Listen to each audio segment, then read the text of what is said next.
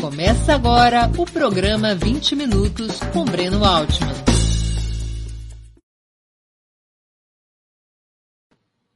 Bom dia! Hoje é 28 de maio de 2021. Está começando mais uma edição do programa 20 Minutos. Nossa convidada é a professora e economista Esther Dweck, secretária do Orçamento Federal durante o governo Dilma Rousseff, é uma das principais estudiosas da economia do setor público. Antes de começar a entrevista, gostaria de pedir que façam uma assinatura solidária de Opera Mundi em nosso site ou se tornem membros pagantes de nosso canal no YouTube. A imprensa independente precisa da tua ajuda para se sustentar e se desenvolver. Também peço que curtam e compartilhem esse vídeo, além de ativarem o sininho do canal. São ações que ampliam nossa audiência e nossa receita publicitária. Perguntas também poderão ser feitas à nossa convidada nas áreas de bate-papo das plataformas. Quem as fizer, peço que contribuam, se puderem, com o Super Chat ou Super Sticker no canal de Ópera Mundi no YouTube. Bom dia, Esther. Muito obrigado por aceitar nosso convite. Uma honra ter sua presença no 20 Minutos. Bom dia, Breno. Obrigado pelo convite. Também para mim é uma honra estar aqui e debatendo esse tema aí tão relevante para a gente, né? Que está angustiando a todos nesse momento. Esther, eu prometo que a primeira pergunta será a pior de todas, depois vai melhorando. tá Vamos imaginar que estamos em 1 de janeiro de 2023. Sai Paulo Guedes, entra Esther Dué.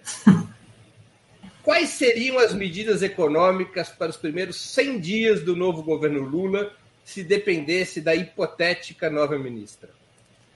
Bom, acho que a primeira coisa a gente precisa recuperar renda e emprego, né? Acho que essa é a primeira. Número um, a gente espera, né, que em 2023 estejamos todos vacinados, a economia possa ser acelerada, né? A gente, claro, que tem que ter essa premissa básica aí de que todo mundo vai estar, tá, a gente vai ter conseguido de fato superar a pandemia para poder acelerar a economia.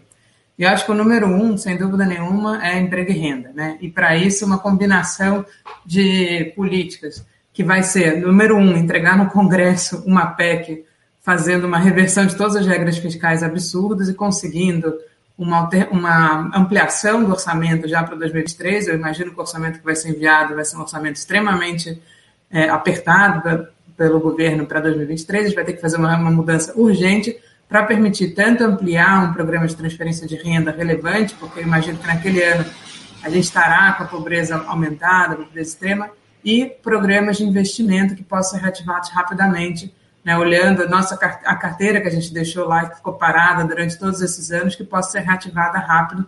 A gente sabe que isso é possível por todo o Brasil, gerando emprego muito rapidamente. Né? Acho que essas seriam as duas as primeiras medidas: enviar a PEC para o Congresso de, das mudanças nas regras fiscais, mudar o orçamento e conseguir fazer essas duas mudanças rápidas de investimento e geração de renda. Né? Quando você fala em mudança das regras fiscais, quais exatamente? Então, número um, teto de gastos. Né? Isso tem que. É a emenda constitucional 95 a emenda constitucional 95, que é um, enfim, foi a emenda do golpe, né? Essa foi a grande é, que eu chamo do cavalo de Troia na Constituição, que foi colocado ali para destruir a Constituição brasileira na parte mais importante da, da, dos gastos sociais e que tem sido utilizada né, pelo governo da forma pior possível, que é abrindo espaço para o que eles querem e cortando justamente nas áreas prioritárias né, de saúde, educação, na garantia de transferência de renda, e justamente a gente, sem isso, o governo fica com as mãos completamente atadas. Né? Isso tem que ser é, esse projeto tem que estar pronto dia 1 de janeiro de e 2023. A prioridade zero, desmontar... Zero, zero. Desmontar essas amarras que foram feitas né, e que tem um objetivo claro que é impedir que um governo progressista possa fazer coisas. Né? Então, isso claramente é a prioridade zero, assim, para mim. Aí, Além aí junto... 95, quais outras? A própria regra, a, e aí a combinação das outras regras, né? Que é a, a LRF na parte das, da, da regra de primário, que precisa ser melhorada muito, e sem dúvida nenhuma regra de ouro, que nunca nos atrapalhou tanto, mas que agora virou um grande entrave à capacidade de atuação do Estado. Né? Então você precisa, na verdade, juntar tudo isso num pacote e propor uma, uma mudança relevante que precisa estar sendo discutida desde já com a sociedade para que a gente tenha a capacidade de mudar isso no Congresso assim que assumir. Né? Isso é, sem isso, infelizmente, a gente vai ficar fazendo, vai ficar dando murro em ponta de faca, porque você fica sem espaço nenhum para gerir um orçamento que existe, que o Brasil tem capacidade, mas que sem essa, com essas regras eles ficam totalmente inviáveis. Né? Sem isso, a ministra Esther Dweck teria que pedir demissão. Sim. Vem cá, explica melhor para o nosso público, porque nem todos conhecem o linguajar da economia, o que, que é LRF, qual é o seu problema principal é, e o que, que é a regra de ouro. Perfeito. Não, a LRF é a Lei de Responsabilidade Fiscal, que foi aprovada no ano 2000, ainda no finalzinho do governo Fernando Henrique, que ela tem muita coisa, né? Enfim, tem coisas razoáveis e coisas meio absurdas, mas o ponto central ali era justamente a. a acabei de ver aqui um comentário importante também, que é bom, foi uma boa lembrança. o, que ela justamente faz com que o governo tenha que manter um determinado resultado primário né, que é justamente a diferença entre as receitas que o governo arrecada e o que ele gasta do ponto de vista de, de despesa primária, que não inclui a despesa com juros.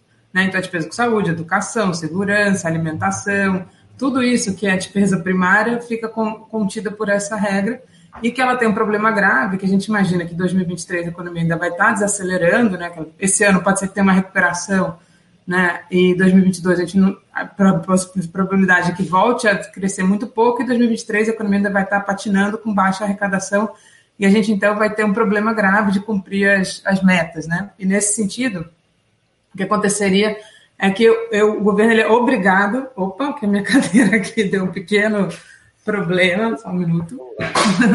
o governo é obrigado a cortar gastos no ano que ele precisa ampliar os seus gastos.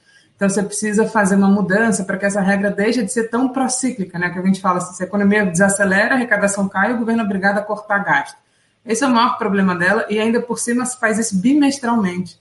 Né? E aí, a cada dois meses, a gente é obrigado, às vezes, a continuar cortando gastos de forma sequencial, o que é um atraso de vida, tanto para a economia quanto para a qualidade do gasto público, né? porque você, ninguém sabe exatamente quanto vai ter de orçamento durante o ano. Então, isso precisa ser mudado urgentemente. Tem outras questões ali federativas que também precisam ser repensadas. Né? Tem muita, ali, a, LRF ela tinha um foco muito grande nas finanças dos, dos entes subnacionais, que também precisa ser repensada, porque os entes subnacionais estão sem nenhuma capacidade de atuação. Né? E você precisa, então, pensar num pacto, uma mudança nesse pacto federativo para garantir que eles terão capacidade de fazer frente às, às demandas sociais, né? Saúde e educação são muitas vezes executadas diretamente pelos estados e municípios. E no caso da regra de ouro, é uma regra sobre o endividamento público, que é uma regra que ela até tem uma lógica razoável, né? porém ela é muito mal feita no Brasil, no sentido de que a lógica é você só pode se endividar para gastar com investimentos públicos, né? não para despesa corrente. O problema é que ela não leva em consideração sabe, a, o ciclo econômico. Né? E aí, o que acontece é que num ano como esse ano que a gente está vivendo, justamente que a gente vai estar tá numa desaceleração e você vai estar tá sem capacidade imediata, né? E acho que é uma outra proposta que tem que ser feita também imediata, é a reforma tributária, né? Mas que não vai gerar recursos no ano que você entra, porque a reforma tributária, em geral, qualquer mudança de imposto, ela tem uma anualidade, no caso de imposto de renda, e noventena, no caso de grande parte dos impostos também, ou seja, você nunca consegue a receita imediatamente mas teria que ser combinada com essa mudança nas regras fiscais, né, junto. E aí a gente imagina que para os próximos anos você poderia até recuperar por meio de impostos, mas no ano inicial provavelmente vai ter que ser por é, ampliação da dívida e existe essa entrave que a regra de ouro ela faz, independente do ciclo, né, se a economia estiver desacelerando e a arrecadação estiver caindo, você não pode se endividar para gastar com despesas de custeio, que é educação, saúde, que é uma parte a custeio, e só para investimento, e aí você, na verdade, fica obrigado a pedir para o Congresso uma autorização, que é o que a gente está vendo esse ano, né? e aí depende muito das barganhas políticas, e você poderia fazer essa regra até manter a lógica dela, mas de uma forma um pouco mais bem estruturada, que pudesse, né, de novo, é, permitir que você atue de forma a, anticíclica, principalmente, né? quando a economia está desacelerando, o governo não fique amarrado. Bom, lembrando sempre que a mudança da emenda constitucional 95 precisará de três quintos dos votos no parlamento. A lei de responsabilidade fiscal e a regra de ouro, não. Mas, a regra de ouro também, viu? A, regra de ouro também é constitucional. Também, também é constitucional. Também é constitucional. E, e, o fim da independência do Banco Central, idem. Sim. Isso. São três emendas constitucionais para poder governar. A ministra Sim. Esther Dueck vai ter dor de cabeça. Quero dizer que vai ser o emprego mais difícil do país. Esther, tanto no plano social quanto no econômico, historicamente o Brasil sempre dependeu do investimento estatal. O atual estado fiscal do país permite que se repita esse padrão? Ou, como dizem os economistas neoliberais, o Estado está quebrado e os recursos somente poderiam vir de capitais privados? Não, não, o Estado brasileiro não está quebrado. Acho que esse é número um. E é engraçado essa coisa do Estado estar tá quebrado, porque ele estava quebrado até janeiro de 2020, fevereiro de 2020. Aí, em março de 2020, ele já não estava mais quebrado e a gente conseguiu ter um recurso bastante vultoso, graças à pressão da sociedade civil e do próprio Congresso, para pagar o auxílio emergencial, para é, repassar para estados e municípios. O ano passado, um valor de quase 550 bilhões. Só que esse ano o governo falou: não, não, quebrou de novo. O que é uma mentira, obviamente e foi uma barganha política para poder provar mais medidas de austeridade, né? associar o auxílio emergencial a uma PEC, a, a, chamada PEC emergencial, que tinha sido enviada em novembro de 2019, que tinha absolutamente nada a ver com, com a pandemia, aprovar, enfim, independência do Banco Central, mudança na lei cambial absurda também que foi feita, tudo nesse início de ano, sem que você fizesse o que era central, que era pagar o auxílio emergencial e ampliar os gastos com saúde, que até agora estão começando a ser feitos muito recentemente. Então é mentira, o Estado não está quebrado, existe capacidade sim, mas eu acho né, que a gente tem que aproveitar esse momento de crise, de reflexão, para combinar duas coisas. Né? A gente vai ter que ter, uma, na minha opinião, um aumento do endividamento público no curto prazo, no curtíssimo prazo, que inclui esses anos agora, né, ainda de governo Bolsonaro, e o início do, do próximo governo, que se tomara que seja o governo Lula, né? mas, é, mas no, você vai precisar fazer também uma reforma tributária, porque assim, a gente tem uma situação que é vergonhosa no Brasil. Né? Quem paga imposto no Brasil são os mais pobres, proporcionalmente à sua renda, né? Não, isso é muito claro, a gente tem vários dados que comprovam isso.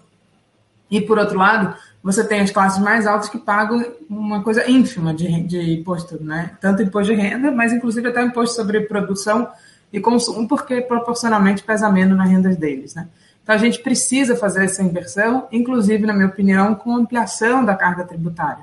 Né? Porque a gente tem um Estado que a gente gostaria que fizesse muito mais do que ele faz, aumentasse a qualidade de educação, aumentasse a, a capacidade de atuação na área de serviços de saúde e mais transferência de renda, ou seja, garantia de serviços públicos básicos gratuitos e de qualidade com transferência de renda, que depende da atuação do Estado, além dos investimentos públicos que precisam ser feitos, como você falou, Breno, né? tanto na área social quanto de infraestrutura, o Brasil sempre dependeu disso. Né? E isso não é só no Brasil, vamos combinar que isso acontece em grande parte dos países desenvolvidos, inclusive da, da, dos países é, do próprio Estados Unidos, que agora está tentando retomar essa pauta, que já foi uma pauta dos Estados Unidos no pós-guerra.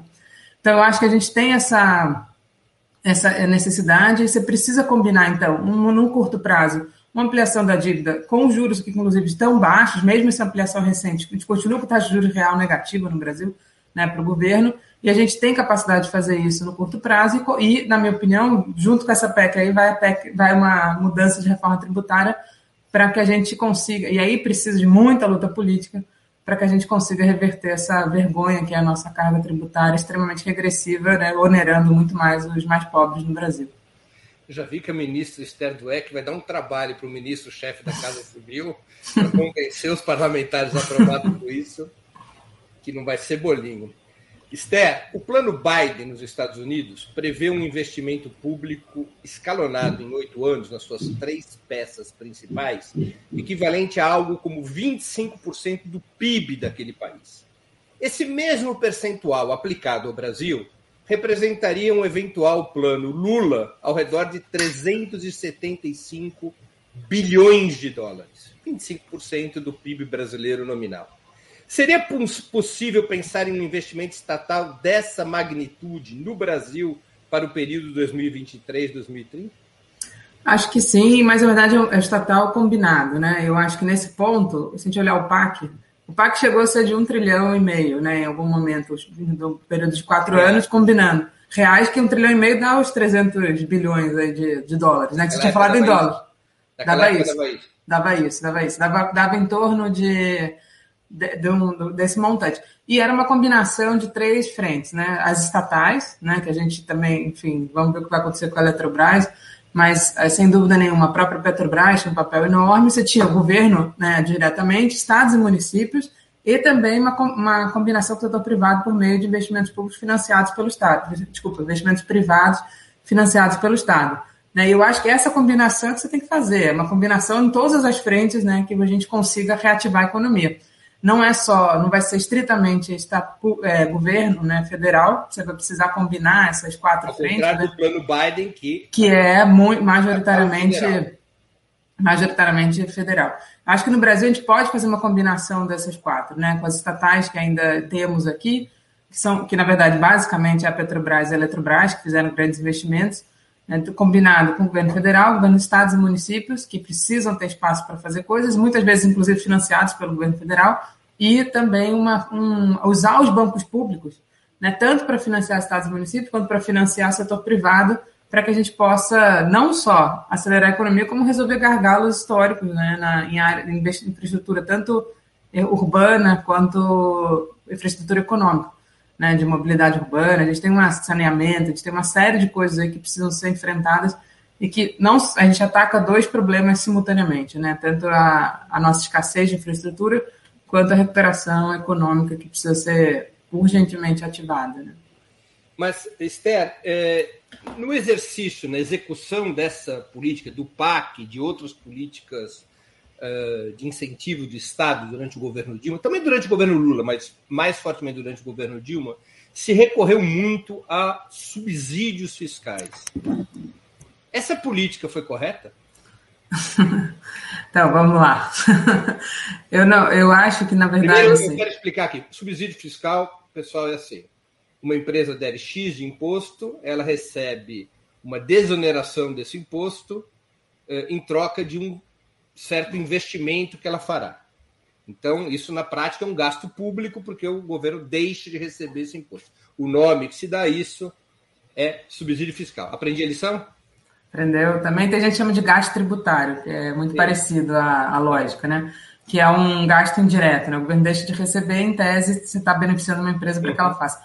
Eu acho que assim, ela. Eu, ao contrário de muita gente, eu não acho que a desoneração da folha, por exemplo, que é uma que foi muito discutida, né? Eu não acho que ela tinha o objetivo de estimular investimento, ao contrário até, até do que o governo defendia ali ela tinha um papel muito mais de arbitrar um conflito distributivo que estava se acelerando na, economia brasileira, que os salários continuavam crescendo, o desemprego continuava baixo, né, e ao mesmo tempo você tinha uma desaceleração econômica pressionando os lucros das empresas. E ali, na minha opinião, a desoneração ela teve um papel de arbitrar o conflito distributivo para evitar a redução do salário, que foi o oposto que foi feito no governo Temer, que a primeira medida foi reforma trabalhista, arroz salarial né? E com isso você, na verdade, arbitra o conflito distributivo em desfavor dos trabalhadores. Agora, eu não acho que essa seja a melhor política, de jeito nenhum, assim. Não acho, acho que apesar dela ter um papel ali datado, né, que tinha a ver com, uma, com tentar arbitrar minimamente ali um conflito distributivo no setor produtivo, né, não no setor financeiro, eu acho que ela não é a melhor política. A gente tem outras, as políticas de gasto direto, elas têm muito mais eficácia, porque é importante entender que se dá uma desoneração, você simplesmente está falando para a pessoa, olha, se você fizer alguma coisa, você vai gastar menos. Mas ela pode não gastar nada, porque ela não tem um incentivo para fazer isso. Então, você é muito melhor o gasto direto, né, o estímulo direto ao investimento, pra, do que você simplesmente fazer algum tipo de desoneração, que, na verdade, acaba é, afetando as, as receitas públicas, né, e sem gerar necessariamente uma, um efeito direto sobre a economia. Né? Então, Até acho porque... que nesse sentido não, não é uma boa política. Até porque no subsídio fiscal o poder de decisão continua com o capital privado. Exatamente, e ele pode imaginar. Quem decide onde vai colocar o dinheiro e quantos empregos vai gerar é o governo. Exatamente, é exatamente. Exatamente. Ministra, para sustentar o plano Biden, a Casa Branca recorreu a pequenas mudanças tributárias e aponta para muita flexibilidade, tanto na expansão da dívida pública, quanto nos subsídios fiscais e na emissão monetária além de apostar que o crescimento da economia leve a baixar a relação dívida-PIB. O governo dos Estados Unidos e o próprio Banco Central aceitam até mesmo alguma oscilação ascensional da taxa de inflação com essa política. O Brasil poderia ter o mesmo modelo de financiamento do Estado que os Estados Unidos estão aplicando? Sim, a gente tem guardado as devidas proporções, a gente sempre vai ter uma taxa de juros um pouco mais alta que os americanos, por uma questão da gente não ter, não ser a moeda internacional, mas a gente pode sim, a gente tem a capacidade de usar esses mesmos instrumentos. A gente tem uma capacidade, e aí, para mim, acho que é essa combinação, no curto prazo, ampliação da dívida, né? a, própria, ampliação da oferta monetária ela é meio consequência da, do gasto público, mas que no final se reflete, a, se reflete no aumento da dívida no curto prazo. Mas combinada, uma, aí no nosso caso, um pouco mais, é, menos tímida nos Estados Unidos, de mudança na estrutura tributária, que isso seria ideal e é, assim, na minha opinião, a nossa grande barreira política, né? Porque se a gente parar para pensar, para o setor financeiro, aumentar a dívida é uma maravilha. Ao contrário do que as pessoas falam, o setor financeiro adora que o governo aumente a dívida. Né? Eles fingem que não gostam, mas eles adoram, porque você está gerando um ativo para eles e vai pagar juros para eles. Claro, assim, transferindo renda na transferindo veia. renda na veia, isso não há dúvida. Mas na praia e continua recebendo juros. Exatamente, mas isso, não, mas isso dá uma flexibilidade para o governo atuar e poder gastar. Então é importante, não dá para abrir mão desse instrumento. Mas você tem que combinar isso com uma reforma tributária por uma questão distributiva para recuperar de volta esse dinheiro que você está dando para eles. Então, isso é o ideal, e assim, para mim, essa é a grande batalha política que a gente vai ter. É claro que a batalha política de mudança nas regras vai ser pesada, mas, mas acho que ela é mais viável, dado que se provou que essas regras não funcionam. Né, já está claro, o teto de gás já caiu, só falta enterrar, isso é óbvio, né? O governo está fazendo um monte de gambiarra para fingir que não está tirando o teto de gás, mas obviamente o teto de gás já caiu por, porque ele era claramente uma coisa mal feita. Mas, por outro lado, a reforma tributária a gente sabe que é o contrário. O Guedes ainda tornou a a pouca reforma que estava sendo feita ainda, meio, ainda enxugou ainda mais para concentrar em pouquíssimos impostos, uma mudança que é uma simplificação relevante, mas muitas vezes mas com risco de subfinanciar a seguridade e sem garantir uma ampliação relevante e principalmente não garantir a mudança na regressividade da, da carga. Né? Então, acho que essa é a nossa frente de batalha né, junto com as mudanças das regras para permitir que o Estado possa gastar e consiga redistribuir renda não apenas pelo gasto, como já se faz, mas que redistribua renda também na forma de arrecadação, que é onde você consegue dar uma mudança, principalmente na distribuição de riqueza. Né? A, a, que você não consegue tanto pelo gasto, mas na tributação você pode fazer uma mudança na distribuição de riqueza, que é a mãe da desigualdade, né? uma das mães da desigualdade no Brasil. Deixa eu perguntar uma coisa. Nós podemos usar, na sua opinião, os mesmos instrumentos dos Estados Unidos. A minha pergunta tem a ver: nós podemos usar na mesma magnitude eu vou explicar um pouco melhor minha pergunta uhum. para que nossos espectadores possam nos acompanhar. É assim: os Estados Unidos eles podem dizer que vão gastar uma fábula, 6 trilhões de dólares nos próximos oito anos, sem ter muita preocupação de explicar como é que as contas vão fechar lá na frente. Porque eles têm a moeda universal e porque ainda não existe força militar capaz de cobrar a dívida dos Estados Unidos. Eles têm uma soberania monetária que nenhum outro país do mundo tem neste momento. Sim. Nós não temos nem a soberania monetária, nem a moeda universal, nem a força armada para impedir os, os, os credores de bater a nossa porta. A reforma tributária, nesse caso, também teria que ser usada, para além da distribuição de renda, para dizer: ó, nós estamos antecipando os gastos aqui com endividamento e emissão, mas lá na frente a conta fecha? ela também tem esse papel?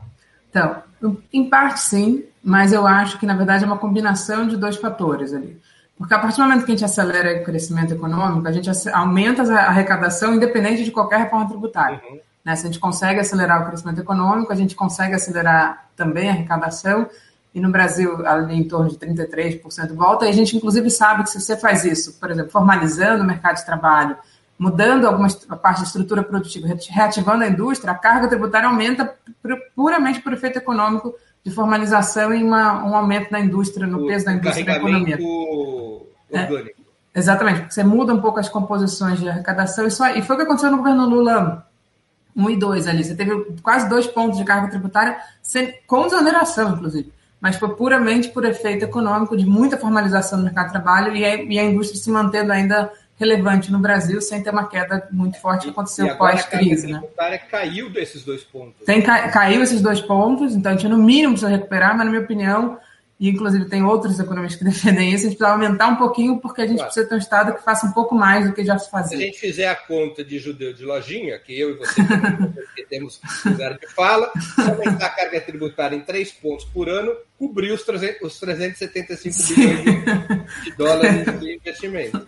Sim, sim, mas eu acho que é, é, é, isso. Mas eu acho assim, que tem uma coisa importante, é, que a gente tem que pensar, a dívida pública brasileira, ela não é a dívida americana. Então, assim, se o mundo tem um, uma é crise, ela não é a dívida americana. Então, assim, quando tem uma crise, os Estados Unidos, todo mundo corre para os Estados Unidos. Os Estados Unidos consegue se endividar sem problema nenhum. A gente, obviamente, não tem essa facilidade, porque a gente não tem a moeda internacional, nem, nem o exército internacional, poder e dinheiro, né, como diria a Conceição Tavares.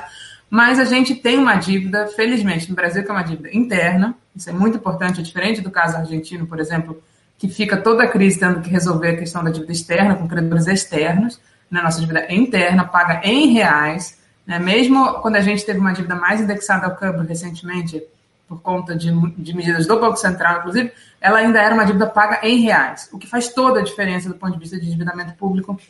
E foi outra mudança muito relevante do, do período do governo Lula, que você pagou a dívida externa, né? Tem até aquele evento famoso de pagar o FMI, mas não só o FMI, você trocou a dívida externa por dívida interna, e com isso você tem um problema no Brasil, mas que você é pago em reais. Isso faz muita diferença do ponto de vista da nossa capacidade. Então a gente não é os Estados Unidos, mas a gente tem sim capacidade de, de expandir, e no momento em que as taxas de juros internacionais devem ficar baixas por no mínimo uns dois, três anos, que é a sinalização do próprio Estados Unidos e do, da Europa, né, o que faz com que a nossa taxa de juros, que sempre fica um pouco acima da deles, mas possa ficar baixa também, então você consegue se endividar um custo muito mais baixo do que a gente já teve num período histórico, né, e consiga recuperar tanto essa relação dívida PIB pelo crescimento do PIB, pelo posterior crescimento da arrecadação e, eventualmente, uma carga tributária posterior que consiga estabilizar essa relação mais para frente, para evitar que ela também suba muito e, na verdade, não, isso não gera um problema necessariamente de, credores batendo na nossa porta. Eu não acho que isso seja o grande problema, que a gente nunca, a gente inclusive tem uma tese bem bacana que mostra que a rolagem da dívida no Brasil, mesmo no período que a gente estava com, com uma situação de déficit extremamente alto, etc., nunca foi um problema grave. É problemas pontuais, muitas vezes associados à estratégia do Tesouro, que está equivocada pelo mercado porque você está anunciando que vai aumentar a taxa de juros, você quer botar uma taxa de juros pré-fixada, ninguém vai querer. Quem vai querer uma taxa de juros fixa sabendo que a taxa de juros vai aumentar? Então, você tem ali uma questão de gestão da dívida, mas que é pontual e que é, que é possível ser equacionada, mas eu acho, sim, que essa combinação é importante, né? inclusive não só por questões distributivas, mas também até para um cenário mais possível. Eu acho que você deve garantir o financiamento do Estado com tributação. Eu acho que é, é mais seguro e melhor do ponto de vista distributivo, uma combinação das duas coisas. Mas a gente não pode nunca abrir mão do instrumento da dívida pública, que é um instrumento central para dar flexibilidade, principalmente em períodos de crise, que é o que a gente está precisando nesse momento agora. Né? É, ou seja, a dívida pública é como uma empresa que precisa comandar um processo de produção é e ela busca um capital para poder fazer isso. A grande vantagem é que o Estado emite seu próprio capital. É Ele emite os títulos ele, é, com esses recursos, ele impulsiona o processo produtivo e lá na frente, através da arrecadação tributária, ele liquida o capital que ele levantou. A diferença com os Estados Unidos é que os Estados Unidos pode emitir essa dívida sem se preocupar em pagá-la. O Brasil Exatamente. é. É, mas a gente não. É, é, bom sempre lembrar que a gente nunca tá a gente pagar a dívida, mas. Sim, claro. É isso. Até o Guedes falou assim: não, eu vou entrar e vou pagar a dívida. A gente, eu ria daquilo que eu falo assim: se ele fizer isso, ele acaba com o mercado financeiro. Sim, mas nós. Não nós existe. Se não liquidar a dívida, a gente precisa, ao contrário dos Estados Unidos, mostrar que nós, somos, que nós somos capazes de ter uma curva de confluência que mantém a dívida sob controle. Isso, num, num prazo razoável, né? Porque eu acho que ninguém espera que isso seja uma coisa para o ano que vem, né? Para os anos enquanto você está antes de recuperar o crescimento. dois problemas em relação a isso. Tá. Você está falando de juros baixos. De fato, os juros brasileiros estão muito baixos. Isso não tem um problema estrutural por provocar ou por impedir uma desvalorização excessiva do câmbio, que acaba sendo uma força inflacionária que num momento de expansão monetária e de dívida também acaba alimentando o aumento dos preços? Se nós não, esses juros podem não ficar, num certo momento, baixos demais, a gente não pode entrar num paradoxo juros baixos para impulsionar o investimento público ou subir os juros para impedir a desvalorização cambial excessiva? Então, bom, eu escrevi um texto junto com dois colegas no início do ano passado, no meados do ano passado, falando que, ao, contra, ao contrário de muita gente do nosso campo, inclusive, a gente estava achando que os juros estavam baixos demais. É As pessoas... eu, eu li o texto, achei muito é, interessante. As pessoas xingavam a gente. A gente falou o seguinte: a gente está numa situação que, assim, a gente tem uma conta de capital muito aberta. O que, que é isso? A gente tem uma. É, o, capital pode entrar e sair do Brasil rapidamente, né? Mesmo que não seja ligado à dívida pública, mas das empresas, as empresas mandam o capital para fora mais rápido, isso aqui tá, não está valorizando. Então você tem e próprios nacionais que podem sair, a gente não tem nenhum tipo de controle de capitais, que essa é aí mais uma medida para entrar no plano. Embora essa seja é, bom que eu não sou a ministra, então eu posso falar essa vontade. A ministra, a ministra Sterbeck vai acabar presa, vai. Isso. Mas isso é o que o, a China, por exemplo, tem, né? A China tem um controle de entrada e saída de capital que permite ela manter o câmbio onde ela quiser, sem nenhum tipo de preocupação. É Mas a gente tem uma conta de capital extremamente aberta, né? Se a gente, então a gente tem uma questão que é o seguinte: a gente precisa manter um diferencial de juros para os Estados Unidos, porque a gente não é, a gente não tem moeda internacional, a gente pode ter várias vantagens em relação a outros países de desenvolvimento, mas a gente não tem, não é os Estados Unidos. Então a gente, em geral, tem que manter uma taxa de juros diferencial. E a gente falava, olha, o Banco Central ele está achando que vai conseguir recuperar a economia com taxa de juros, o que é falso. Política monetária não recupera nenhuma economia. Assim como a desoneração não recupera, baixar juros também não recupera.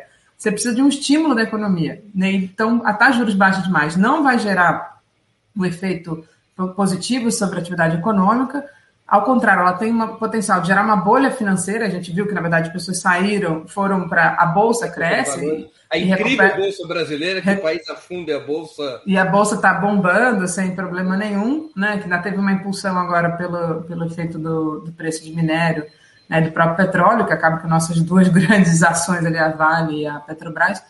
Mas, é, no fundo, a gente tem essa. Você gera uma pequena bolha financeira, né? Então, os juros baixos demais podem gerar um problema de bolha financeira e, pra, e ele vai ter esse efeito sobre câmbio que vai gerar um efeito inflacionário grave. E a gente, a gente falava isso quando a inflação estava ainda baixíssima, né? ali em 2%. A gente fala, vai gerar um problema inflacionário. Já está tendo uma inflação, já tinha uma inflação pontual associada à pandemia, nas coisas que eram essenciais, mas já dava para ver que isso seria depois expandido para os outros setores por, pelo efeito do câmbio que chegaria, mas chegou logo rápido, mas que demora a bater na inflação. Infelizmente, acabou acontecendo isso. A gente teve a inflação do ano passado muito pesada no, na classe mais pobre. e hoje. De alimentos, né? Uma inflação de alimentos e agora chegando nos, nos, no, nos nossos insumos importados, que aí gera uma inflação muito mais generalizada e acaba sendo muito mais grave, né, do ponto de vista do, do efeito, sem recuperar a economia. Então, agora, é claro que uma vez que você baixou demais, a subida é ruim também. Então, a gente ficou numa situação em que você subir, porque aí você começa a anunciar que vai subir, o mercado obviamente já precifica isso, já não sabe onde vai parar, já começa a pressionar os juros mais para frente, e aí fica nessa queda de braço entre o Banco Central e o mercado, que é uma queda de braço normal, mas que não é uma. E aí, ao contrário do que as pessoas. E a gente falava, ainda tem um efeito pior de todos, que é você usar essa pressão que o mercado está fazendo, porque obviamente ninguém imaginava, ninguém em sã consciência acha que o Brasil vai conseguir manter a taxa de juros real negativa com conta de capital aberta. A gente teve isso na década de 70 porque a gente era uma economia basicamente fechada. Uma economia super aberta como a nossa não vai conseguir manter a taxa de juros real negativa por um período longo. Então era óbvio que a taxa de juros ia aumentar mais cedo ou mais tarde, e o mercado, obviamente, os, os, os juros futuros de 10 anos, de 5 anos, ninguém ia manter na, na taxa Selic, que é de 2%. Então eles queriam manter lá em 5, 6, 7, que ainda assim era baixa para o período histórico. Então, ficavam dizendo que essa pressão nas, nos juros mais longos tinha a ver com a aumento da dívida, o que é mentira. Então, assim, seja, você cria uma narrativa. Não contem com a ministra Esther Dweck para juros negativos. Não, infelizmente, assim, a menos que eu consiga fazer a outra parte, que seria mais importante, que a gente já fez, diga-se de passagem, do governo Fechar Dilma. Né? Capitais. Fechar pelo menos botar uns entraves ali, que foi o que foi feito no governo Dilma por, pela situação ao contrário, né? Pelo excesso, pelo excesso de entrada, que o Mantega chamava da guerra cambial do pós-crise. A gente conseguiu botar, e, aí, e foi ali um, uma tentativa e erro até entender que o problema é no, é no mercado futuro, não no mercado à vista, e conseguir taxar a posição dos bancos no mercado futuro, e aí você conseguiu estancar aquela entrada, a especulação excessiva sobre o real. Né? Então você sabe fazer isso. Existem instrumentos para isso. Eu lembro de um professor Ricardinho ele falava assim: nunca se desmontou os instrumentos de controle cambial. Você simplesmente não usa mais. Então a gente pode fazer isso mas, com uma certa facilidade do ponto de vista legal, né? Contrário deixando muita gente nervosa. Nervosa, nervosa. Vai deixar muita gente nervosa. Vou dizer que você está. Só lembrando que eu não sou ministra, não, não tenho essa pretensão. No seu tá, governo, sim. No seu governo. Você está quase enfrentando problemas de vida, de risco de vida. Está brigando com muita gente. Mas olha só, sabe quem está é. defendendo isso? É. FMI. É verdade. Então, assim, a gente brinca, assim, esse super antro de esquerdistas ali da FMI está defendendo que, que as economias voltem a ter o controle de capital. E essa, assim, essa era a saída, foi a discussão no pós-Segunda Guerra Mundial. Infelizmente, a gente voltou, né, acho que até por uma... voltou a discussão econômica do período ali de recuperação, justamente depois do, de toda a desgraceira que aconteceu no período entre guerras, por conta da, do excesso de liberalismo, né? Ministra, deixa eu te perguntar uma coisa. Nesse teu combo, para que o Estado possa ter um plano Lula de fortes investimentos, utiliza-se ou não se utiliza, parcial ou totalmente, as nossas reservas internacionais tão mal remuneradas? Na meu não se utiliza. E aí eu vou explicar por que não se utiliza. A reserva ela é um ativo, assim como as estatais e como outros ativos que a gente tem. E ela nos permitiu uma coisa que, é, historicamente, no Brasil, a gente nunca imaginou que fosse possível, que é a gente conseguir reduzir a nossa restrição externa ao crescimento. Então, só porque acho que para reforçar né, um ponto importante, eu falei que a gente tem capacidade hoje em dia de aumentar o endividamento, por, na verdade, por uma combinação de duas coisas. Porque hoje em dia a dívida é em reais e porque a gente tem reservas internacionais para enfrentar qualquer tipo de tentativa de fuga, o que, por si só, por ter já diminui a tentativa de fuga, porque você sabe que você tem bala na agulha para enfrentar. Né? Então, a gente tem um problema quando há reservas internacionais, elas são mal remuneradas, é verdade. A gente tinha um problema grande quando o juro estava mais alto, e ele tende a aumentar um pouco, de um diferencial de juros muito grande, que gerava um, um custo fiscal para manter as reservas, mas ele nos dá uma, um tipo de proteção que a gente nunca teve no Brasil. Todas as nossas, toda vez que o mundo entra, tinha um problema, a gente entrava junto em crise, por efeito de, de restrição externa ao crescimento, que basicamente é o seguinte: se você não tem capacidade de pagar suas contas em dólar, que a gente, mesmo sem dívida, a gente ainda tem que importar muita coisa, você é obrigado a desacelerar a economia para poder reduzir as importações. Essa que é a lógica da restrição externa. E aí a gente precisa combinar as, as reservas. Nos deram uma garantia muito grande. Né? De novo, se a gente comparar com a Argentina, que não tem reserva, tem um monte de dívida externa, é uma situação gravíssima do ponto de vista econômico.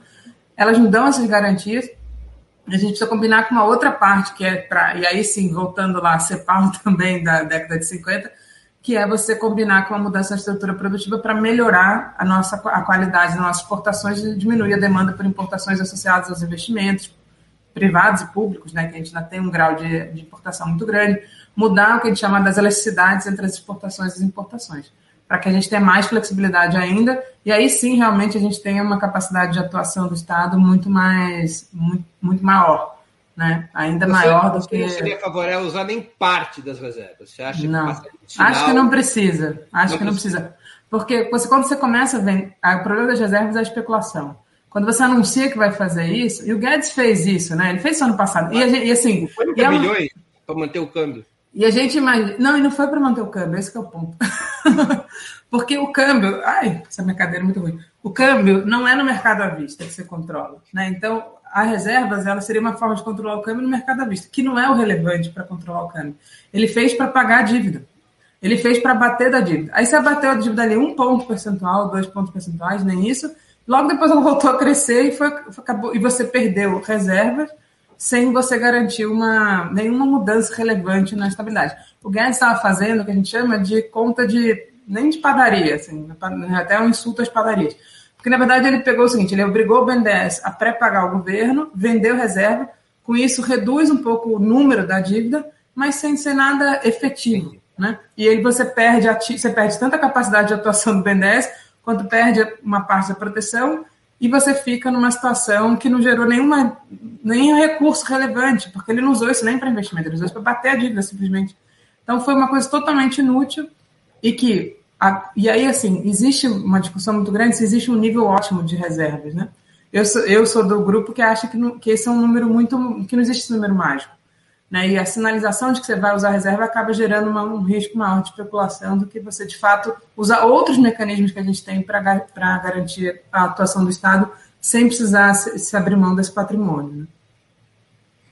Esther, você insiste em vários artigos e intervenções na tese da reindustrialização nacional. Mas o fato é que, para as grandes potências capitalistas, o Brasil foi reinserido na divisão internacional do trabalho como fornecedor de produtos agropecuários e minerais. De alguma maneira, remontou-se aquela velha relação neocolonial. Nossa indústria pode cair a menos de 10% do PIB no próximo ano. Menos do que há 100 anos atrás. Do outro lado, a burguesia industrial brasileira tem como negócio principal a venda dos seus ativos para transformá-los em aplicações financeiras. Qual a estratégia para reindustrializar o país nessas circunstâncias? Bom, é, eu acho que tem uma questão central na reindustrialização, que é a questão da divisão internacional, famosa divisão internacional do trabalho. Mas a gente também aí, eu acho que a gente tem que pensar num caminho um pouco alternativo, né? A gente dificilmente vai conseguir enfrentar a China e agora com os Estados Unidos se reindustrializando, a gente vai ter dois gigantes aí para enfrentar no sentido da, da competição internacional mas a gente ainda tem muita demanda interna. Né? A gente tem um mercado interno relevante no Brasil e a gente tem uma demanda por serviços, por é, serviços sociais associados à saúde, à habitação, mobilidade urbana, que tudo isso pode servir como estratégia de reindustrialização no Brasil. Né? A gente associar as demandas sociais à própria estratégia de industrialização, fora aproveitar o que a gente tem de ainda né, de indústria associada ao poder de compra do Estado, que passa pela saúde, mas também passa pelas estatais, também passa por outras áreas, com políticas de indução de, de exigência né, de conteúdo Chamadas local. políticas de conteúdo nacional. De conteúdo nacional, que a gente precisa fazer. Então, a gente pode. A gente tem uma série de, de áreas aqui no Brasil em que a demanda interna mesmo demanda produtos industriais que podem ser utilizados para uma reindustrialização numa, numa tentativa de combinar a política industrial com demandas sociais e demandas também de outras áreas que são relevantes, que ainda são bastante relevantes no Brasil. Né? A gente, se a gente, infelizmente, virar esse agroexportador, mesmo, né, eu, enfim, eu sou favorável, obviamente, à mudança na, na maneira como a gente é agroprimário exportador, né? tem muita coisa ali problemática do ponto de vista ambiental, etc., mas é, mesmo essas cadeias produtivas desses setores são cadeias é, muito, muito industrializadas, que podem servir como alavanca para um desenvolvimento produtivo, como a gente já teve. Né? E aí, outras coisas, por exemplo, é, se a gente pensar caminho, o projeto Caminho da Escola, que era a construção de ônibus, isso gerou uma demanda para a indústria automobilística brasileira super relevante. Mobilidade urbana, a gente estava tendo no Brasil uma expansão de metrôs, monotrilhos, a própria ferrovia, do ponto de vista de que era a ideia do trem de alta velocidade como para transporte de pessoas, não só transporte de carga, com tudo isso tem um potencial enorme de industrialização e que você pode combinar, né, sem falar no complexo econômico industrial da saúde, que a gente está perdendo o que a gente tinha, né, e ficou, se mostrou no mundo a necessidade de uma maior autonomia né, produtiva. E a gente precisa recuperar essa autonomia produtiva em setores estratégicos para o Brasil, e possível, é possível, então, fazer uma combinação, claro. De, e aí, a partir do momento que você se estrutura e recupera essa capacidade, você pode depois começar a brigar aí para fora com, com os grandes, com, as, com, né, com os grandes produtores industriais no mundo, que é, sem dúvida nenhuma, a China e o polo ali, asiático, mas que o próprio Estados Unidos está tentando recuperar isso, porque ele aprendeu uma coisa muito grave. Né? Quando você perde a. Porque os Estados Unidos não perdeu as empresas, né? isso é importante. As empresas americanas que se continuam sendo americanas, então a renda continua nos Estados Unidos. Agora, a produção foi para fora. E aí eles perceberam que a partir do momento que você perde a produção, a capacidade de produzir, você perde a capacidade de inovar e perde a capacidade de mudança tecnológica, que aí foi para a China. E aí que eles perceberam que eles precisavam trazer de volta para não perder isso, que é o motor principal aí da, da indústria, né? O nosso problema é mais grave que os Estados Unidos. Sim, muito mais grave, sem dúvida, porque a gente não tem nem a indústria, a gente não é nem dono da indústria, nem tem. Mas existe então, sim. E, e, parte da substituição de importações do Brasil, ela dependeu do capital internacional, por exemplo, sim. a indústria automobilística. Sim, sim, nessa sempre. atual, a pergunta que eu queria te fazer é o seguinte: nessa atual revolução tecnológica, chamada Revolução Tecnológica 4.0, as empresas automobilísticas estão fechando suas filiais no mundo inteiro. porque como elas dependem cada vez menos da utilização de mão de obra, elas não têm mais ganhos produzindo em países como o Brasil, elas robotizam suas produções e preferem mantê-la nos países sede e exportar. Uhum. A indústria automobilística brasileira, a médio prazo, corre o risco, do jeito Isso que ela é hoje, de deixar de existir. Nesse teu projeto de reindustrialização, ministra, o que, que faz? O Brasil vai ter que construir uma cadeia produtiva nacional, uma indústria nacional de automotores?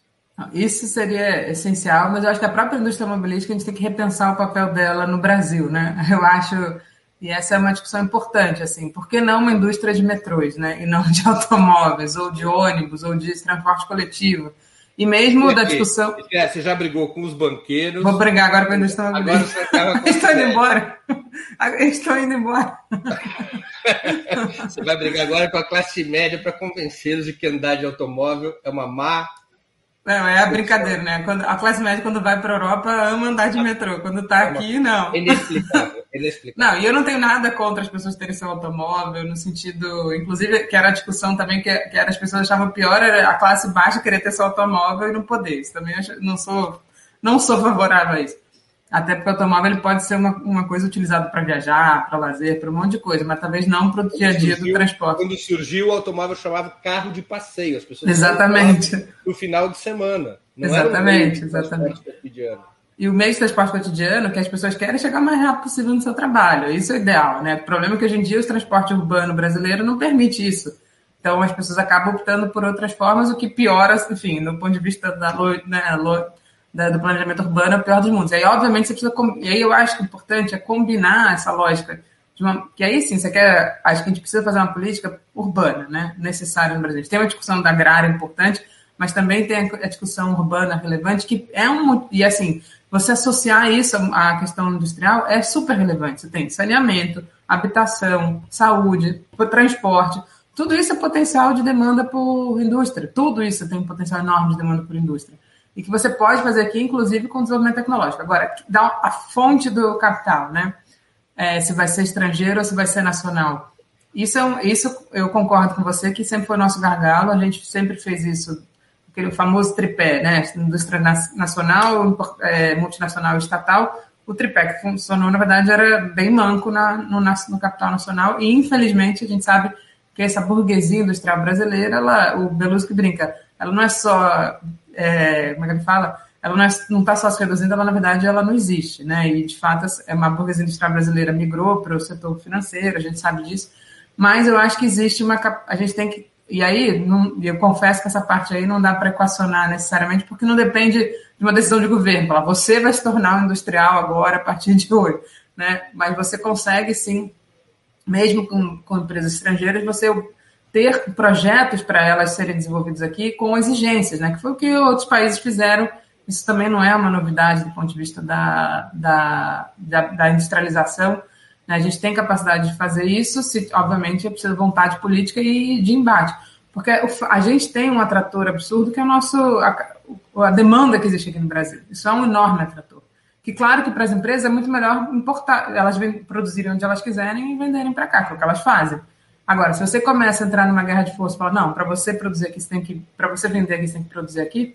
E aí eu vou dar só um exemplo muito rápido, que foi a discussão no PAC, quando o governo ia fazer uma, uma ampliação do PAC Mobilidade, logo no início, foi comprou o metrô da China, né, que foi o caso do Rio de Janeiro. Inclusive, quando o metrô chegou, ele era de bitola diferente, não cabia, demorou, foi uma desgraça.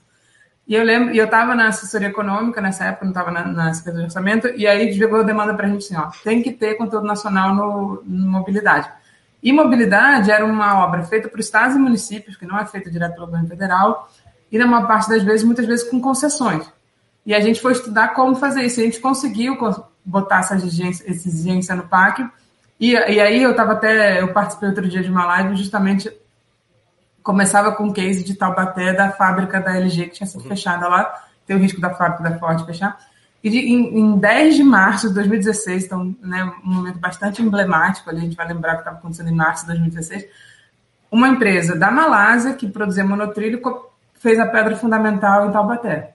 Porque era uma exigência, era uma empresa estrangeira, mas ela, ela só poderia vender aqui se ela produzisse aqui, tivesse um, e a gente fez um programa, que o BNDES fazia muito isso, processo de nacionalização progressiva, então você começa primeiro montando aqui, depois você, mas você vai exigindo que ele vá aumentando o conteúdo nacional aqui, inclusive com transferência tecnológica, e vai conseguir. E ela teria continuado se o Brasil tivesse continuado no, no, no trilho anterior, né? E não saído do trilho totalmente ali a partir de, do início de 2016, que infelizmente a gente sabe o que aconteceu. Esse projeto, o monotrilho de São Paulo, como se sabe, está parado lá. Eu, né, de vez em quando vou a São Paulo e vejo lá o trilho feito, mas sem o, o trenzinho em cima rodando.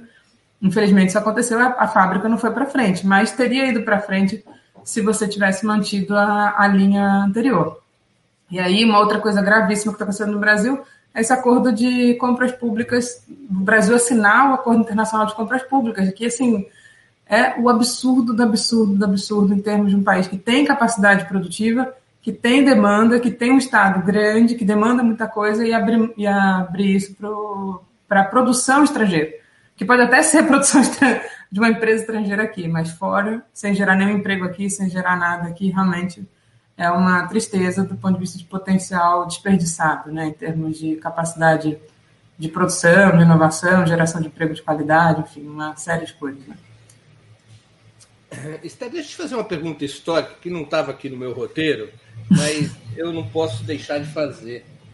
É, no final de 2014, início de 2015, ao contrário do que vinha sendo feito anteriormente, ao contrário do que havia sido defendido na campanha eleitoral, o governo da presidenta Dilma Rousseff faz um ajuste fiscal e adota um conjunto de regras que geraram é, um forte, ao menos do ponto de vista político, um forte impacto negativo na base social e eleitoral do governo. A decisão por aquele ajuste fiscal foi motivada por qual razão e qual o balanço que você faz disso? Bom, minha opinião, tá?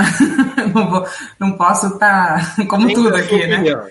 Como Você ainda aqui, não é a ministra. Não sou a ministra. Então, Isso, exatamente. Então, minha, minha leitura histórica, né? Acho que nesse sentido. É, a gente, quando, a primeira vez que falou impeachment foi em novembro de 2014, né? Acho que todo mundo vai lembrar a volta do Aécio para o Senado, depois de ter perdido a eleição, e o governo mandou uma medida de mudança da meta fiscal naquele ano, aí lembrando o problema aí da. A gente falou lá no início, né, o problema da LRF, que o era um ano que estava tendo uma desaceleração econômica, o governo não ia conseguir cumprir a meta fiscal, e ele manda um projeto de lei para alterar. E, e, começa um embate político, e o Aécio entra dia 11 de novembro, se não me engano, que é quando ele volta ao Senado, ele fala: não vamos aprovar esse projeto porque a gente vai. Isso vai gerar um crime de responsabilidade e a gente vai conseguir o impeachment do presidente Dilma. Ele fala isso, é, é, o discurso dele de 11 de novembro. E ali, na verdade, anterior a isso, toda, toda a campanha eleitoral já veio com essa tensão sobre a política fiscal muito forte.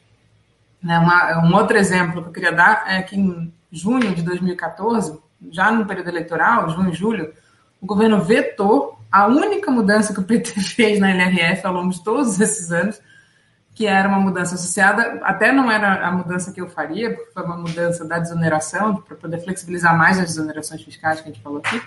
Só que, obviamente, isso de alguma forma dava um pouco mais de espaço para o governo, isso gerou uma pressão enorme, dizendo que o governo estava soltando tudo. Ele estava fazendo uma mudança importantíssima de, na, na relação com os estados e municípios, de abatimento da dívida dos estados e municípios, que era uma questão vergonhosa da maneira como tinha sido tratada a dívida dos estados e municípios e aí veio uma pressão enorme dizendo que o governo estava flexibilizando demais, que ia aumentar a capacidade de gasto dos estados e municípios, que ia aumentar a capacidade de exoneração.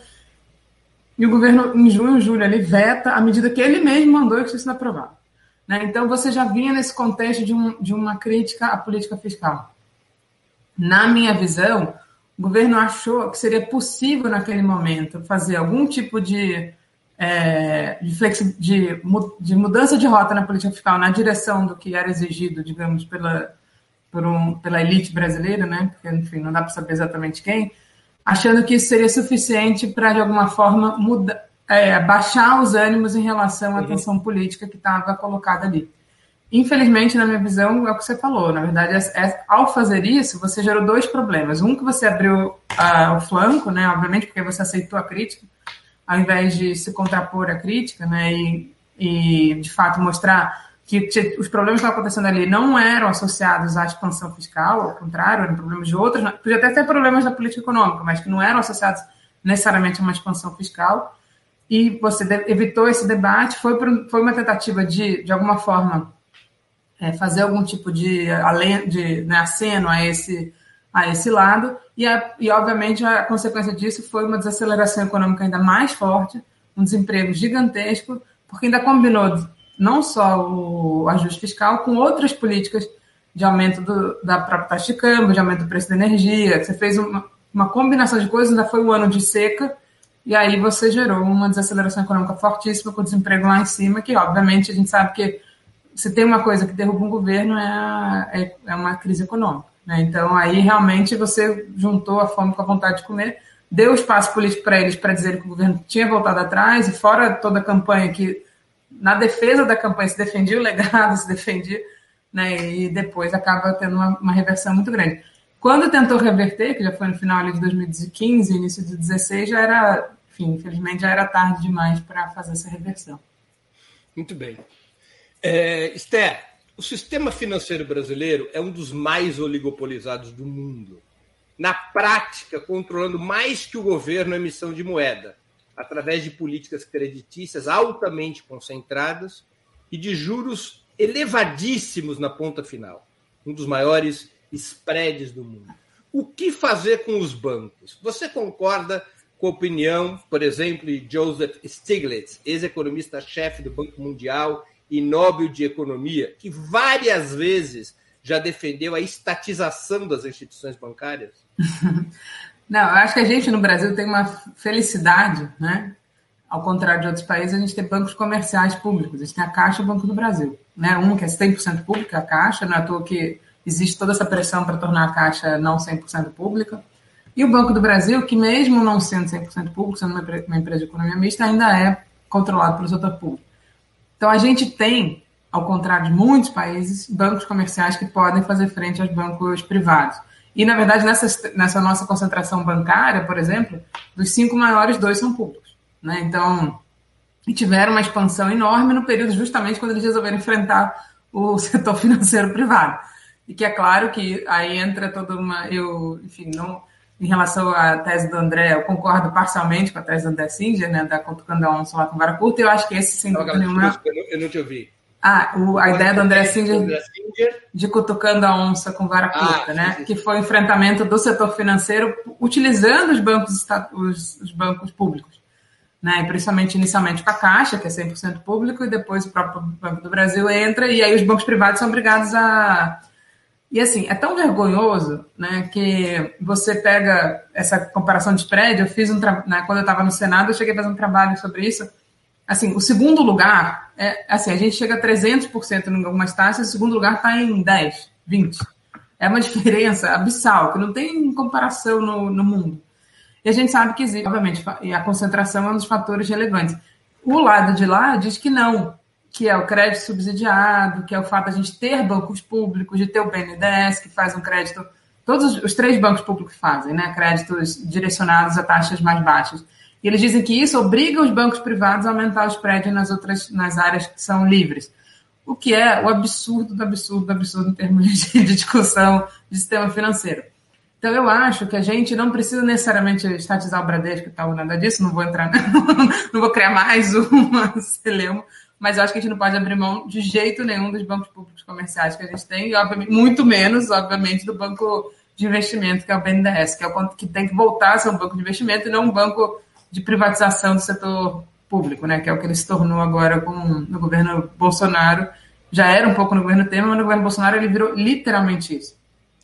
É, foi a, a campanha desse cara que virou lá, ele falou, vou entrar para ser um banco de serviços a serviços dos estados e municípios para a privatização das suas empresas estatais. É isso que o BNDES virou, né? que é a vergonha total. Né? E a Caixa, o Banco do Brasil, sendo de alguma forma também manipulados, né? deixando de ser um banco público para tentar ser um banco que atua em favor do setor privado né? e não em competição com o setor privado. E a gente tem essa capacidade de gerar competição mesmo com você, o mercado. Portanto, é, você, portanto, é contra a transformação da Caixa Federal numa empresa de economia mista. Só, totalmente. Presidente Lula, a sua ministra da Economia, claramente aqui disse que esse negócio de transformar a Caixa em empresa de economia mista é uma roubada. Fica aí anotada, na hora que nomeá-la, saiba disso. Ela não é a favor disso. O bom é que depois dessa entrevista nunca mais serei ministro da Fazenda, né? Mas...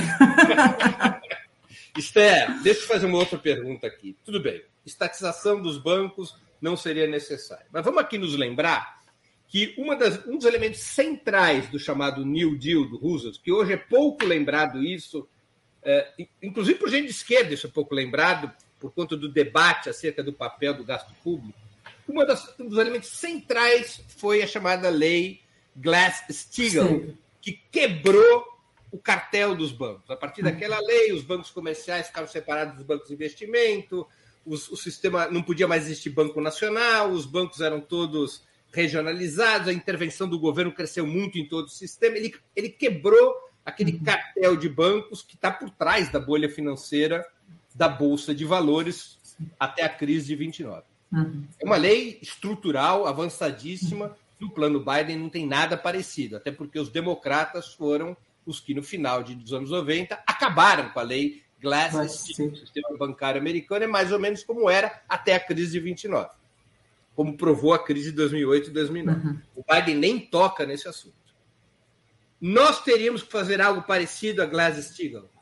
Então, vamos reforma financeira?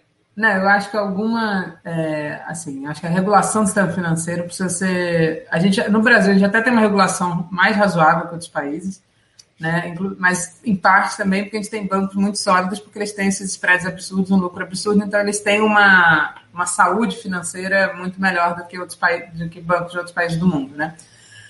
Mas eu acho recordes na pandemia, é incrível, né? Sim, exatamente. Recordes é na pandemia. Exatamente. E, e, e, é engraçado que a primeira medida do, do Guedes foi a, a, medida que aumentou o lucro dos bancos em um dia, né? Que é baixar depósito compulsório, baixar a exigência de depósito compulsório. É a maneira que os bancos ganham dinheiro assim tum, em um segundo. Você baixou o depósito compulsório, ele botou na dívida pública, tirou o dinheiro que não rendia juros nenhum e passou para um dinheiro que rende juros. Mesmo com juros baixos, já é mais do que eles ganhavam com o dinheiro Deixa parado. Deixa eu até botar aqui uma, uma pergunta de um espectador nosso que tem a ver com o que você está respondendo sobre reforma tá. financeira. O Euclides Roberto Novaes de Souza, que contribuiu com o Superchat, ele diz: tudo bem, não estatizar, mas por que não regular? Não, então, perfeito, exatamente regular. isso. Eu acho que nesse sentido a gente tem uma discussão importante sobre regulação e assim, eu não sou especialista na área, então eu vou falar uma questão muito mais ampla do que isso, mas existe uma discussão importantíssima sobre justamente essa possibilidade dos bancos botarem a taxa de juros onde eles quiserem. Né, na, eu, quando eu estava no Senado, eu cheguei a fazer um estudo, em outros países eles têm cap para taxa de juros, para spread. Eles têm tetas para spread, você não pode botar o valor que você quiser. É uma discussão. Isso, e países assim, que são de, países capitalistas, no, né, do centro do capitalismo mundial, que tem uma, uma regulação do sistema financeiro nesse sentido, da capacidade deles de fazer o que eles quiserem, muito mais controlada do que, do que o sistema brasileiro. Então, eu acho isso, eu acho que você precisa regular e usar os bancos públicos para fazer competição. E assim, não, e jamais abrir mão dos bancos públicos nesse papel de não só de provedor de crédito né, para investimento, provedor de crédito para o desenvolvimento econômico, mas também de, de, de atuar em competição com os bancos privados para justamente fazer com que o mercado seja um mercado muito mais competitivo do que ele é do que ele é hoje em dia. Mas acho que sim, precisa, é, é importante regular. E, e, eu acho assim que essa discussão do sistema financeiro é central por, né, em várias áreas, assim, mas principalmente para garantia de, por mais que a gente faça um financiamento público direto por meio do orçamento, ele nunca vai ser suficiente para financiar o desenvolvimento como um todo. Você vai continuar tendo investimento privado, você vai continuar tendo investimento que precisa ser financiada a partir de crédito privado, ou mesmo de crédito público é, por bancos públicos, né, e não diretamente pelo governo, e que precisa de um sistema financeiro que funcione com esse objetivo, né? E o seu sistema financeiro brasileiro. Oi? O que o sistema brasileiro, financeiro brasileiro, está longe de ser. Está né? longe de ser, está longe de ser. É um tem até um termo é, que não é funcional. Agora eu, eu, esqueci o termo, mas acho que o tem até o Rogério Student, né, que, é um, que era um professor do Instituto de Economia, mas que está tá nos Estados Unidos hoje em dia. E ele tem a tese dele é justamente isso, sobre como você monta um sistema financeiro que funcione para o financiamento do desenvolvimento, e não que seja um sistema financeiro que funcione exclusivamente para gerar lucros para o próprio sistema financeiro. Né? Então, essa você, é... mesma, você mesma citou eu acho que é importante registrar aqui e explicar um pouquinho melhor para os nossos espectadores. A gente já está chegando no fim da entrevista, que está muito interessante aqui. Estou gostando de ouvir essa ministra da Economia, o que ela está propondo. Não, mas que, o, o, que a gente viveu na pandemia, né? você mesmo já citou. Quer dizer, houve uma redução da obrigatoriedade de, de contingenciamento, ou seja, dos depósitos dos bancos do Banco Central, de 1,2 trilhão, se eu não me engano, né? Foi, foi esse o número. Foi esse. E os bancos pegaram esse 1,2 trilhão e esse dinheiro nunca chegou nas pequenas empresas, nunca chegou nos trabalhadores, nunca chegou nas pessoas. Eles pegaram esse dinheiro, compraram títulos à dívida. Sim. É isso. No, no dia seguinte. Momento, e num certo momento, pressionando a taxa de juros dos títulos de longo prazo. Eles Sim. impulsionaram a taxa de juros a partir dos recursos que tinham. Ou seja, é um grau de autonomia do sistema financeiro que mesmo a competição dos bancos públicos não resolve nesse caso. Sim. Porque se não tem interesse dos bancos privados em fazer o crédito chegar na ponta, pouco importa que a taxa na ponta do Banco do Brasil e da Caixa seja menor. O interesse Sim. dos bancos públicos continua sem prestar, dos bancos privados continua sem prestar para o governo. Não, essa, por exemplo, essa discussão de baixar depósito compulsório, se não for direcionada, ela é, ela é totalmente inútil, ela só faz aumentar o. Assim, o que você deveria ter feito naquele caso? Supondo que você quiser que eu até acho que os bancos privados vão estar numa crise, eles vão se retrair. Isso é, é por definição, eles são bancos privados, como qualquer setor, qualquer agente do setor privado vai se retrair na crise. Eles não é. fazem política anticíclica, os bancos Não, privados. eles não vão fazer política anticíclica e, e, sinceramente, esse nem é o papel deles do ponto de vista de um, de um sistema capitalista. Poderia ser um outro sistema. No sistema capitalista, não, você não pode esperar esse papel do setor privado. Setor privado. Por isso aí, que Stiglitz que tampouco é um Quer estatizar, exatamente. Propôs a estatização. Diz, não mas o que, que, que, a gente fez em 2008, né? Não é à toa que a Caixa, você pega a curva de, de, de crédito né, no Brasil, banco privado e banco público. Os bancos públicos estavam abaixo dos bancos privados até 2008. Chegou em 2008, os bancos privados pararam, os bancos públicos entraram. E aí você, de certa maneira, estatiza o sistema não porque você estatizou os bancos privados, mas porque os bancos públicos crescem na sua fatia de mercado. E proporcionalmente eles passam a ser mais relevantes que os bancos privados. Isso é um processo de. que é um processo de competição, de certa forma, né? Então você tem esse processo que você não precisa ser pela aquisição de um banco, nem pela. Mas você, o setor público mantenha a oferta de crédito. E aí eu acho que tem um ponto, que, por exemplo, mas mesmo assim, mesmo que você quisesse fazer o crédito via setor privado, você poderia ter feito com redução de, do, do do compulsório, mas com exigência, que não foi feita nenhuma exigência. Inclusive, esse é o, tem sido os problemas de, de resgate do setor financeiro, inclusive nos próprios Estados Unidos. Quando o, você faz uma. Você teve o resgate dos bancos depois da crise de 2008, você tinha duas opções ali, né? E claro, eu não acho que você tem que deixar o sistema financeiro quebrar, porque na verdade, quando você quebra no sistema capitalista, vai quebrar todo mundo junto. Então não dá para deixar o sistema financeiro quebrar. Mas você podia ter feito de uma forma a salvar as, as famílias juntos né? Que, por exemplo, talvez fosse pagando as dívidas das famílias. Você tem um monte de dívida imobiliária. Se você tivesse pagado as dívidas das famílias, você salvava o banco e ao mesmo tempo salvava a família. Você não fez isso. Você foi lá e comprou os créditos podres dos bancos, salvou os bancos e não salvou as famílias. As famílias americanas ficaram numa situação endividadas cada vez mais e numa situação grave de.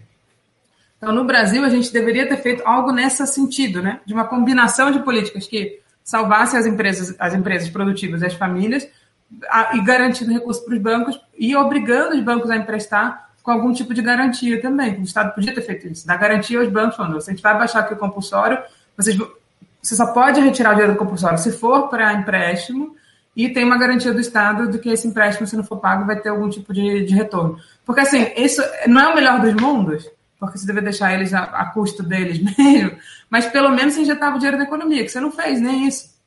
Assim, Seria uma a... espécie de quantitative easing a brasileira. Seja, a brasileira, exatamente. Que a gente os depósitos nosso, né? do banco para comprar uhum. os créditos exatamente. dos próprios bancos que tivessem sido destinados às pequenas Exatamente. Empresas.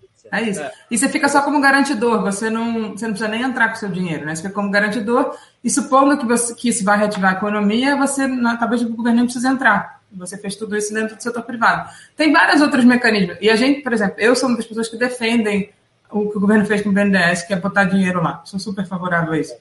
É, não, não, vai, não vai dar para entrar aqui em detalhes, mas o, eu acho. Aliás, isso... é, vários estudos mostram que teve muito mais eficácia em termos de rigidez do crédito a favor da, do, desenvolvimento, isto do que a competição dos bancos públicos com os bancos sim, privados. Sim, sim, exatamente. Além disso, é, foi o nosso quantitative de 2008, né? que foi muito melhor do que o quantitative americano em termos de, de estímulo à economia. Você põe um dinheiro no banco que vai emprestar e, vai, e ao mesmo tempo você criava as, as demandas, né? por meio até das concessões de, de, de áreas e coisas, e assim, concessões controladas, coisas de investimento, investimento no curto prazo, uma série de coisas combinadas, você usa o poder do Estado, não necessariamente diretamente que precisa ser feito, mas também de forma indireta pelo processo de regulação do setor financeiro e do setor produtivo, né? Então, de coordenação dos investimentos, que é isso que o setor público tem que fazer. Ele tem que coordenar os investimentos públicos e privados, né? Para poder fazer a economia ir para frente e não ficar patinando que nem a gente estava patinando já desde 2016, aí no, na verdade 15, com a, com a crise muito forte, 16 uma continuação da crise, 17, 18, 19 numa taxa de crescimento ridícula, né? Pífia, que não faz menor nem cosquinha para recuperar o, a crise que a gente teve. Esther, para terminar o bloco das perguntas centrais, a gente já está terminando a nossa conversa, infelizmente, está muito agradável. Não é sempre que eu entrevisto uma, uma ministra. É, uma pergunta que é quase filosófica. Existe futuro para um país como o Brasil, na periferia do sistema, dentro da ordem capitalista? Boa pergunta. Eu acho que existe pelo menos como melhorar. Talvez não, a gente não. É que toda vez que a gente melhora um pouquinho, piora um montão depois, porque a burguesia brasileira diz reage e tira sim. do governo. Sim, sim. Não, então, vamos lá. Acho que aí entra talvez o ponto central. É, Bem, o ideal, talvez na minha visão, aí para eu nunca mais ser ministra fazendo de jeito nenhum, seria mudança no sistema. Sou favorável à mudança do sistema, mas eu, infelizmente, não acho que a gente tem a viabilidade política no curtíssimo, né, no curto e médio prazo. Acho que a gente pode até construir isso. Mas eu acho que existe uma outra coisa que é central, que é a luta política para reformar por dentro. Assim. O capitalismo nunca vai ceder sem briga, né? Esse é o fato, assim. E eu acho que tem um papel nosso aqui, né, de progressistas e de que pensam um sistema que poderia ser muito melhor do que ele é, de você criar uma capacidade política de enfrentamento da, dessa burguesia. Porque eu acho que a gente, quando a burguesia deu, né, deu o golpe e é isso, ela inverteu completamente, a, a, ela re, reagiu ao pouco que tinha sido melhorado. Não, esse pouco foi muito importante. Não, não, eu quero dizer só que a gente nunca conseguiu, de fato, mudar a estrutura brasileira de forma é, permanente. Né? A gente fez muita coisa, essenciais, estava fazendo mudanças relevantes, mas aí você começa a ver, a burguesia começa a ver uma melhora, e aí aquilo que eu falei sobre o conflito distributivo, ele se acirra ali em 2013, 2014, e a burguesia dá a sua resposta de forma contundente. E a gente teve pouca reação. Né? Acho que esse é um problema. A gente precisava ter mais reação e ter uma capacidade maior de enfrentamento político. Então, dá para fazer por dentro do sistema um maior enfrentamento político de você, de alguma forma, obrigar o sistema a ceder. Né? Então, acho que isso é uma coisa que a gente precisa fazer num prazo mais curto. E, claro, o ideal é que a gente tivesse um novo sistema. Mas eu, eu, dou, eu dou aula de teoria da dinâmica capitalista, né? Eu pergunto para os alunos, por que vocês acham que tem capitalismo no nome? Eles até esquecem que existem outros sistemas no mundo, né? Eu falei, existem outros sistemas, às vezes eles poderiam ser até melhores, mas a gente está preso nesse aqui temporariamente, a gente tem que fazer ele melhorar. Eu sou favorável, não, não sou da, da linha de quanto pior, melhor, para tentar pro, propor que isso vire uma. Porque eu acho que, na verdade, a mudança ela, é muito mais fácil mudar tendo as pessoas numa situação muito melhor do que você tentar mudar numa situação cada vez pior, que as pessoas não têm outra coisa a fazer a não ser pensar na sua sobrevivência do dia a dia, né? que é o que acontece com grande parte da, da população brasileira. Esther, vou fazer aqui as duas últimas perguntas, é, já nos despedindo. O que, que você leu ou está lendo durante essa longuíssima pandemia e gostaria de sugerir para os nossos e para as nossas espectadoras? É, bom, na verdade, até acho que eu, eu, vou falar um senso comum, porque eu, eu, li recentemente, realmente é maravilhoso, foi o Torturado. Realmente eu entrei aí na onda, né? Muita gente está lendo. Acho que sem dúvida nenhuma, é um livro que vale a pena ser lido e que, assim, fala muito desse Brasil profundo que a gente esquece que existe, né? É, e é, acho que esse é, vale a pena ser lido para a gente lembrar que existe a gente que muitas vezes vive aqui na, na, nos grandes centros e tá a gente até aqui no Rio de Janeiro a gente feliz, acho até felizmente, a gente não pode esquecer que existe um Brasil completamente diferente da, do que a classe média vive, mas esse aí é mais forte ainda porque ele mostra bastante histórico, né? É, racista e todos os problemas da, estruturais de desigualdade no Brasil muito explícitos, né? Uhum. E o que, que você assistiu ou está assistindo e gostaria de recomendar? Filme ou série? Bom, eu vou aproveitando até, em termos de filme, eu assisti recentemente o Alvorada, né, que foi um filme feito quando eu estava lá no, no, lá no Alvorada, né, acompanhando o período do impeachment, e eu acho que ele traz um olhar que é diferente dos outros filmes que retratam esse período, que estavam muito preocupados em tentar entender a questão histórica, ele traz é, a, a proposta do filme, que são os bastidores, e muito uma visão por dentro, né? Eu acho que vale a pena. Ele agora está disponível, ele tá, eu vi ele na mostra, né? Não é tudo verdade. Que aliás eu, eu recomendo para todo mundo. Está tendo muito festival de cinema gratuito pela internet. Quem puder assistir, acho que são oportunidades excelentes de a gente poder ver filmes maravilhosos. E eu acabei vendo esse filme no festival. Estava esperando a, a saída dele, que eu acompanhei quando ele estava sendo feito. E eu acho que vale a pena agora que ele está disponível. Então, quem puder assistir, vale a pena. E série, assim, até tava, enfim, vi muita série. eu sou totalmente fanática por série, mas acho que eu vi duas, é, uma mais ano passado e outra esse ano.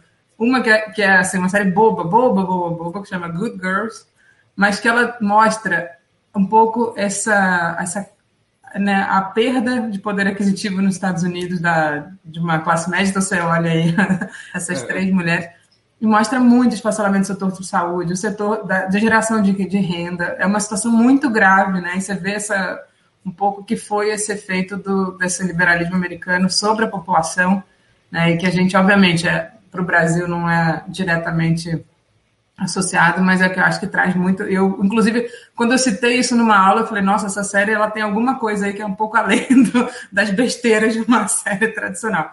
E a outra engraçada aí para também da nossa origem judaica é o negócio de família, que é, não sei quem já viu, mas é, eu vi outro, recentemente, eu acabei vendo a série, acho que, sei lá, em três dias.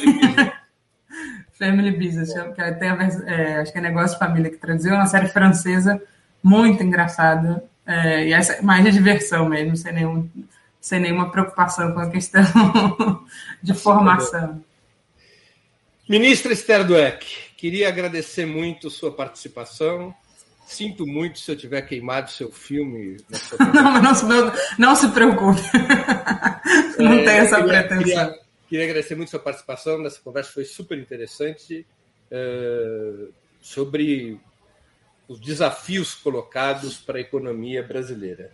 Obrigado pela oportunidade que você deu aos nossos espectadores e a mim mesmo de conhecer tuas opiniões, tuas análises, teus estudos sobre a economia brasileira. Obrigado, Breno. É um prazer estar aqui. É, enfim, acho que a gente precisa ter muita coisa para ser feita até chegar lá em 2023 a gente conseguir. Não precisa fazer tudo o que eu queria, né? Mas algumas coisas já ficaria bastante feliz. Você me convida para sua posse como ministro. Depois dessa entrevista não vai acontecer, fica tranquilo. Encerramos assim mais uma edição do programa 20 Minutos. Voltaremos a nos ver na segunda-feira, dia 31 de maio, às 11 horas. O convidado será o também economista Davi Decache, um dos principais especialistas no Brasil na chamada teoria monetária moderna, um dos principais modelos de crítica ao neoliberalismo. O tema imprimir dinheiro é a solução? Não perca. Até lá, bom fim de semana e um grande abraço. Para assistir novamente esse programa e a outras edições dos programas 20 Minutos, se inscreva no canal do Opera Mundi no YouTube. Curta e compartilhe nossos vídeos. Deixe seus comentários. O jornalismo de Ópera Mundi é mantido com o seu apoio. Faça uma assinatura solidária em www.operamundi.com.br. Com um pequeno valor mensal, você nos ajuda no desenvolvimento de um jornalismo independente e de qualidade. Obrigado pela audiência e até a próxima.